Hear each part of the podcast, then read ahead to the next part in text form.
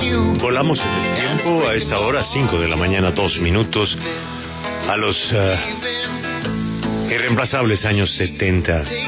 Este es Cat Stevens. De pronto le sirve Juan Pablo para su numeral. Wild World. Un mundo salvaje. Baby, Baby, baby, it's a wild baby, baby. Este es un mundo salvaje, es a Wild World. Un bellísimo recuerdo de Cat Stevens para ambientarle su numeral. Juan Pablo, tengo los dedos sobre el teclado. Numeral, Julio, numeral. Pues numeral, a Duque le digo. Numeral, a Duque le digo. Luego de una jornada de manifestaciones, de protestas, en donde una gran cantidad, una inmensa cantidad de colombianos salieron a las calles a manifestarse, a escuchar, a hacer oír su voz eh, pacíficamente, hay que decirlo, pues eh, sigue retumbando en el país el eh, mensaje de los manifestantes. Por eso, numeral a Duque le digo, claro, hay que decirlo. Lamentablemente, una jornada de protestas que terminó opacada por vandalismo en algunas ciudades del país, lo que pasó en Cali, lo que pasó en Medellín, lo que ocurrió aquí en Bogotá, pues eh, le quita ese carácter pacífico y multitudinario a las manifestaciones. Por eso hoy utilicemos Twitter para hablar. Numeral a Duque le digo que retire la reforma, que siga el camino que va marcando en su gobierno. Numeral a Duque le digo que escuche a los manifestantes, que se siente con los partidos políticos. Numeral a Duque le digo, ¿qué le quieren decir hoy los oyentes de la W al presidente Iván Duque, que anoche en su alocución, bueno, perdón, en su programa de televisión Prevención y Acción, eh, hizo referencia a los actos vandálicos y habló de contundencia en la justicia para judicializar a los responsables de estos hechos. Pero poco dijo sobre el resto de las protestas, sobre las miles de personas que salieron a las calles. Habló, eso sí, de buscar consensos para sacar adelante la reforma tributaria sin líneas rojas, dijo él. Por eso hoy numeral a Duque le digo, ¿qué le quieren decir los oyentes de la W al presidente Duque en esta mañana en la que desde algunos sectores políticos y desde algunos eh, sectores también eh, sociales están diciendo sigamos en paro, mientras que desde sectores empresariales dicen por favor volvamos a la normalidad, Ayer hubo muchos negocios afectados, ayer se perdió un día en medio de estas jornadas cortas por culpa de la pandemia y la preocupación, la preocupación en ciernes, lo que puede representar más manifestaciones y más aglomeraciones en medio de la pandemia que vivimos. Numeral, a Duque le digo, ¿qué le dicen los oyentes de la W al presidente Iván Duque? ¿Qué mensaje le quieren mandar?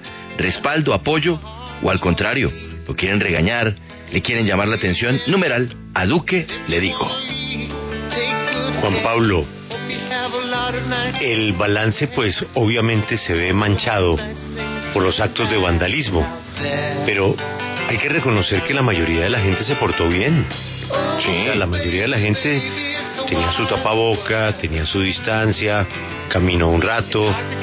Lo que pasa es que cuando unos quieren tomarse los medios de comunicación, nuestra solidaridad con RCN, tengo entendido que el edificio de la revista Semana también, fue señor.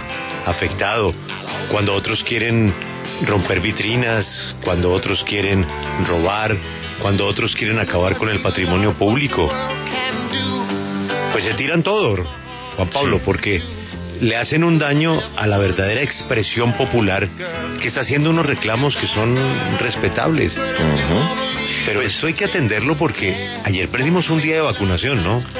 Un día se atrasa la llegada de unas vacunas, ¿no? Así es, se supone que iban a llegar ayer eh, unas, eh, un- unas vacunas eh, de Pfizer, pero lamentablemente estas no pudieron llegar porque según eh, explicó el mismo director del Departamento Administrativo de Presidencia, pues no se quería correr peligro con los viales, transportándolos por las calles en medio de estas manifestaciones. Pero usted bien lo señala, Julio, lo que pasó ayer en términos de actos vandálicos opaca una jornada que en su mayoría y en la gran parte del país se dio con tranquilidad. Entonces, claro, uno mira hacia Cali y ve, por ejemplo, los saqueos al almacén éxito, pero hay que destacar que luego los mismos manifestantes le quitaron los electrodomésticos a quienes se los habían robado y los llevaron de, vuelta al almacén. Bien. O, por ejemplo, en Bogotá, unas jóvenes que estaban eh, vandalizando un paradero de buses unas personas llegaron y las detuvieron, les dijeron no hagan esto, que le hacen daño al movimiento. Bien, pero ocurren otros hechos, como lo de los bancos, entonces el Banco de Villas, el Banco de Occidente, en donde incluso con personas adentro se metieron eh, a asaltar, a romper, a dañar. O lo que ocurrió con la sede de la DIAN en Cali, donde hasta prendieron fuego. Terrible, terrible, terrible. Y eso le hace daño, mucho daño, a un movimiento que Julio salió con músicos, salió con bailes, hubo comparsas, movimientos pacíficos que terminan en hechos violentos. Bueno, lo que pasó en el centro de Bogotá, que fue casi una batalla campal ahí cerca de la Plaza de Bolívar entre miembros del ESMAD y algunos manifestantes.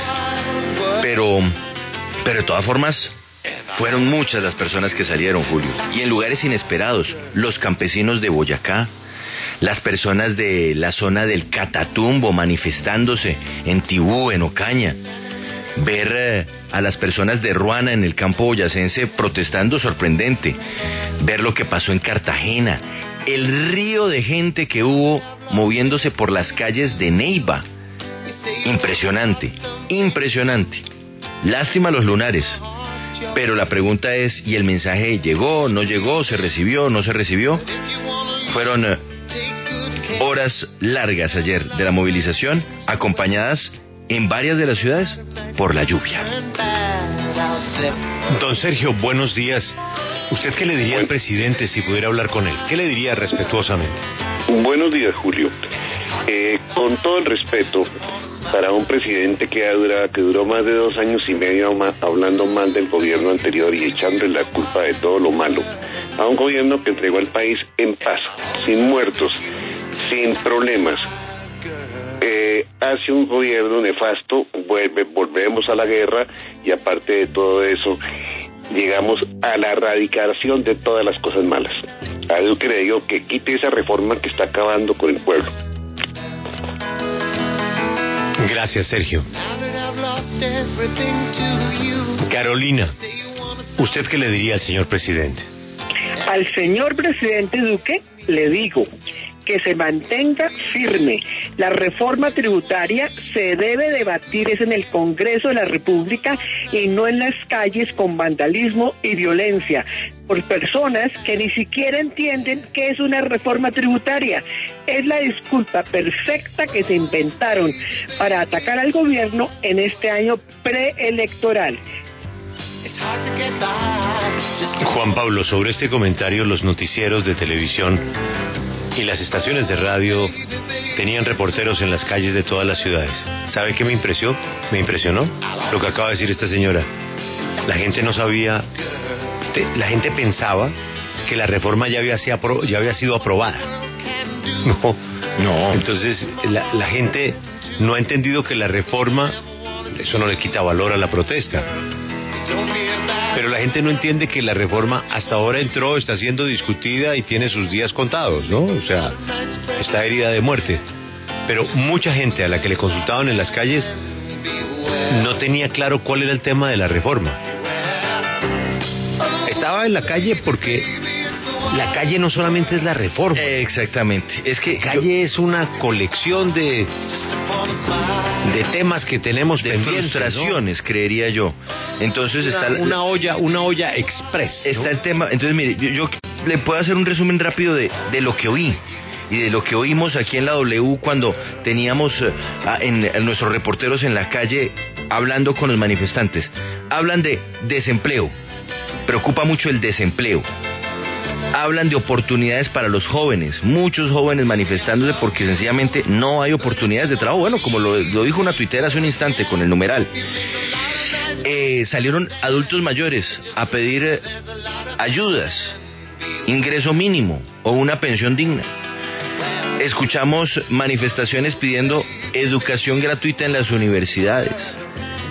Escuchamos manifestantes pidiendo ayuda para los sectores económicos afectados por la pandemia. Y por supuesto, muchas voces en contra de la reforma tributaria.